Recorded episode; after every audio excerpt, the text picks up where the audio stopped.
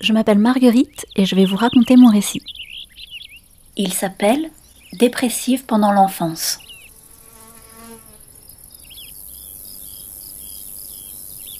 Alors, euh, je me souviens, on était euh, à Valmorel avec euh, mes parents et mes sœurs. mes parents avaient réussi, après pas mal de temps, à me convaincre qu'on allait faire une randonnée en montagne. J'avais 7 ans et j'étais paniquée et j'arrêtais pas de leur dire. On, continuait à marcher. je disais non mais là j'ai trop peur, j'ai trop peur, ça va pas du tout, j'ai peur, j'ai peur.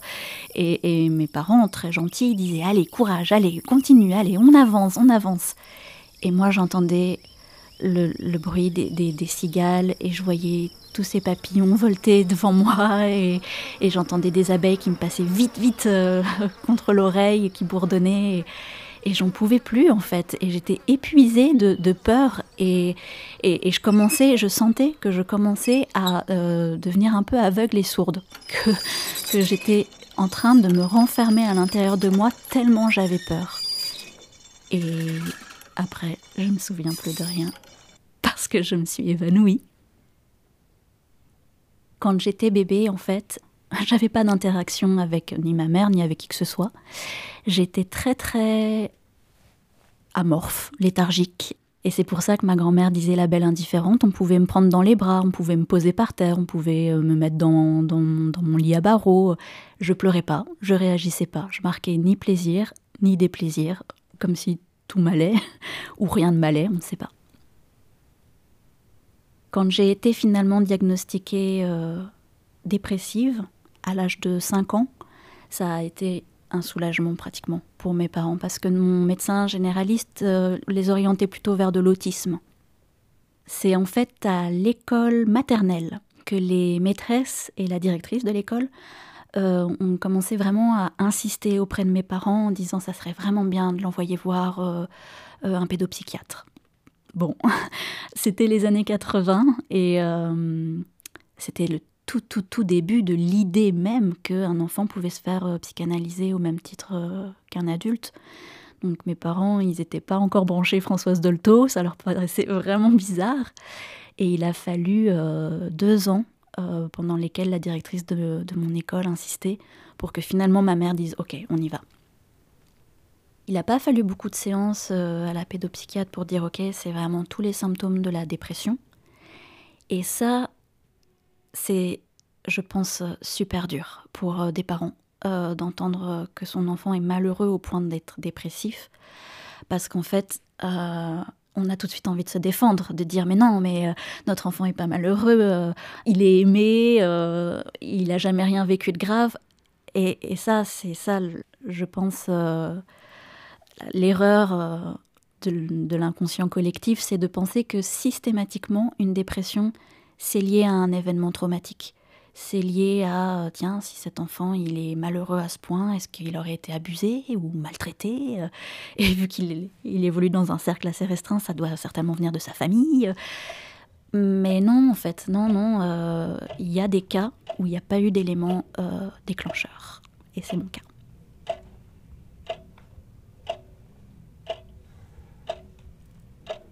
J'ai des défaillances de mes connexions neuronales. C'est-à-dire qu'il y a comme des petites portes qui permettent aux informations de passer d'un neurone à un autre. Et les miennes, ces portes, elles sont abîmées. Soit elles s'ouvrent pas et l'information passe pas. Et du coup, c'est pour ça que j'étais parfois léthargique, amorphe, qu'on comprenait pas pourquoi est-ce que je jouais pas à l'école, je restais sans, sans rien faire euh, pendant les récréations à attendre que ça se passe. Je parlais pas, je bougeais pas, j'étais trop sage. Soit, euh, au contraire, les portes s'ouvrent beaucoup trop grand et là, c'est un tsunami émotionnel. Il y a toutes les, les émotions qui arrivent trop vite, trop fort. J'avais une, psychologue qui avait euh, comparé ça avec euh, l'impression de vivre un, tremblement de terre. C'est très difficile de continuer à vivre comme si de rien n'était. Et c'est vrai, c'est vraiment ce que je ressens euh, souvent. Globalement, à cette époque-là, je pleurais tout le temps. C'est devenu une blague dans la famille. Même quand on regarde les albums de famille, sur toutes les photos, je suis en larmes, quel que soit le contexte. Ça peut être la fête de l'école, ça peut être euh, à Euro Disney, ça peut être euh, à Noël, ça peut être alors qu'on me demande d'aller poser avec mes sœurs sur la photo. Je pose, hein, je suis en train de poser, mais je pleure. Et, en fait, je trouve ça hyper significatif par rapport euh, à l'attitude de mes parents. Euh, après, bon, ils avaient été briefés hein, par les psys qui euh, leur avaient dit, en fait, c'est important pour elle de pleurer parce que ça lui permet d'évider toutes ces, émotions qui arrivent, elle ne sait pas pourquoi. voilà, c'est bon pour elle, ça serait contre-productif de, de lui demander arrête de pleurer, calme-toi. Du coup, mes parents me laissaient vraiment pleurer tout mon saoul ça c'était génial. Et, mais il fallait que la vie continue, donc euh, c'était euh, ok, elle pleure, mais on va quand même prendre des photos de famille ou des photos de vacances. Et ça c'est vraiment chouette.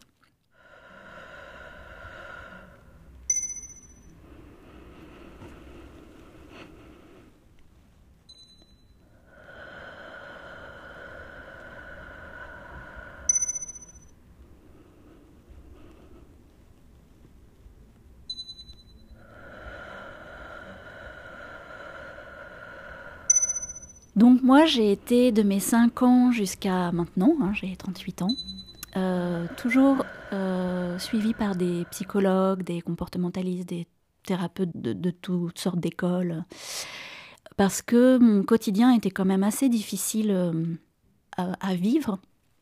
Notamment, j'ai eu des phobies. Donc, je parlais déjà de la phobie des insectes. J'ai eu aussi la phobie de l'eau. Alors, c'est assez courant, hein, c'est assez classique. Euh, mais ça prenait des proportions euh, qui faisaient que la vie au quotidien était difficile. J'arrivais plus euh, à me laver. si on me mettait sous la douche ou si on me mettait dans une baignoire, même une baignoire vide, je faisais une crise de panique horrible. Quoi. Je j'arrivais plus à respirer. Du coup, j'ai passé plusieurs années à me laver, comme disait ma grand-mère, la toilette de chat au lavabo avec le gant de toilette. Donc les comportementalistes m'ont vraiment, vraiment aidé là-dessus. Euh, j'ai appris à gérer euh, mes sensations physiques, à être capable de contrôler ma respiration parce que quand j'avais une crise de panique, je m'hyperventilais et je faisais des crises de tétanie, ça faisait très peur à mes parents. Euh, mais aussi à être à l'écoute de mes émotions au moment où elles arrivaient. Parce que, comme je disais, le problème de ces portes abîmées, parfois ça arrivait que l'émotion arrivait en décalé si j'avais à l'école vu la maîtresse disputer un élève de ma classe et que ça m'avait chamboulé. Mais pas de bol, à ce moment-là, les portes étaient fermées et donc l'information est restée bloquée. Et bien ça pouvait arriver que tout d'un coup, trois heures plus tard, alors que je suis à la maison en train de prendre mon goûter, paf, je me mets à faire une crise de larmes terrible et on me dit mais qu'est-ce qui t'arrive, qu'est-ce que t'as? Et je savais pas. Je savais pas comment je pouvais me souvenir que c'était lié à ce truc qui s'était passé il y a trois heures. Donc euh, j'ai fait un gros travail pour être euh, fort, fort, fort à l'écoute de ce qui est en train de me traverser, de ce qui est en train de m'arriver, de comment est-ce que je me sens maintenant. Et euh, c'est bien, mais quelque part, cette éducation psy, c'est aussi chiant. Il y a des moments où j'aimerais bien être un peu moins à l'écoute de moi-même et un peu plus en pilotage automatique. Mais bon, c'est comme ça.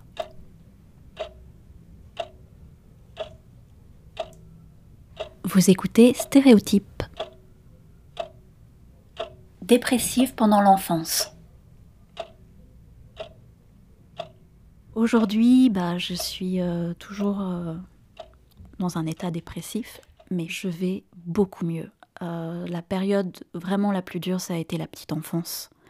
Dans la mesure où, et je leur en veux pas du tout, c'est sûrement très bien, mais j'ai j'ai pas eu le droit d'être aidée par des médicaments avant l'âge de 11 ans. Donc on, me donnait quand même des calmants à base de plantes. Sincèrement, ça ne servait à rien.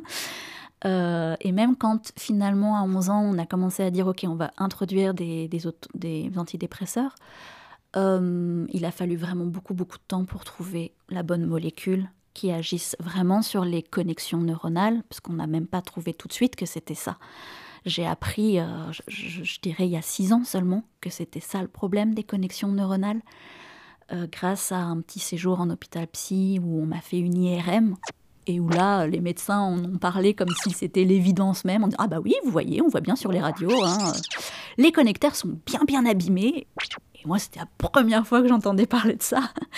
Donc, euh, c'est d'ailleurs très dommage parce que je, pense que ma mère a énormément culpabilisé. Donc, j'aurais bien aimé euh, que cette IRM euh, arrive beaucoup plus tôt et qu'on sache que c'était vraiment un problème de développement, que c'est purement chimique, biologique. Donc je dirais, mais c'est parce que je suis un peu pessimiste, qu'on a vraiment trouvé le bon traitement médicamenteux il y a environ 4 ans seulement. Euh, ça a été donc une longue traversée du désert. Par rapport aux médicaments, justement, euh, je sais que c'est avec beaucoup beaucoup de bienveillance, mais je rencontre souvent des gens qui ont encore du mal, alors que les médecins sont unanimes sur le fait que la dépression, oui, c'est une maladie, et que oui, ça se soigne avec euh, des médicaments, hein, on a besoin de médicaments. Euh, je rencontre encore beaucoup de gens pour qui non, c'est pas une maladie, il faut pas que j'en parle de cette manière-là, comme si c'était une fatalité. Moi, pour de vrai, j'ai rencontré que trois personnes ma vie, à chaque fois en clinique psychiatrique, qui m'ont dit ah bah moi non plus, j'ai pas eu de drame ou d'accident ou d'éléments déclencheurs. Je me demande si je suis pas né dépressif.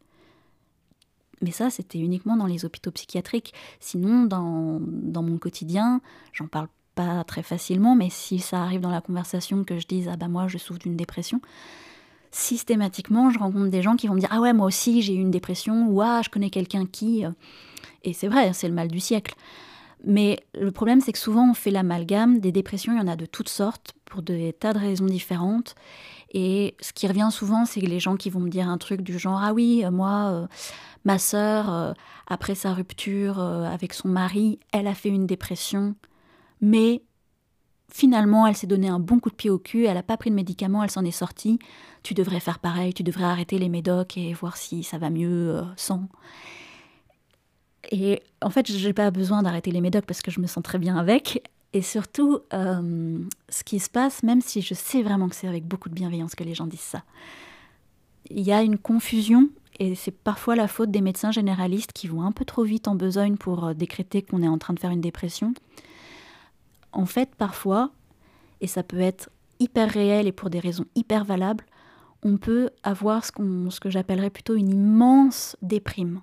Et sur l'échelle du mal-être, je suis pas du tout en train de faire un jugement de valeur, ça peut être vraiment une déprime abyssale. Mais cette déprime, elle va pas forcément, parfois oui, mais pas forcément avoir un impact sur notre développement neuronal et euh, faire une défaillance euh, dans notre cerveau.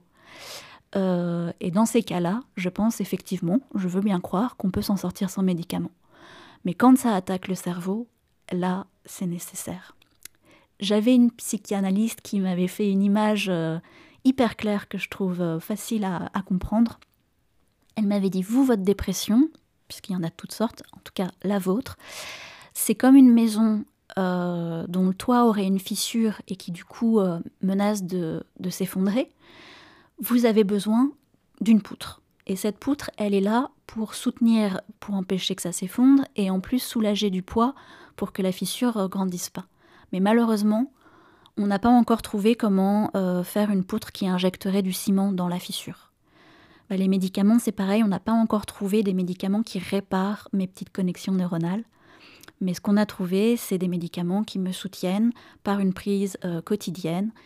Et euh, peu importe le nombre de, de mois, d'années où j'aurais pris ces médicaments, le jour où j'arrêterai de les prendre, c'est comme si on enlevait la poutre, ça peut s'effondrer. Donc ça, c'est un peu euh, l'un des deux messages que je voudrais euh, faire passer avec mon histoire, c'est que euh, il y a une différence et que c'est difficile de s'entendre, qu'on nous fasse l'amalgame entre quelqu'un qui a une immense déprime et quelqu'un qui a cette maladie qui est la dépression.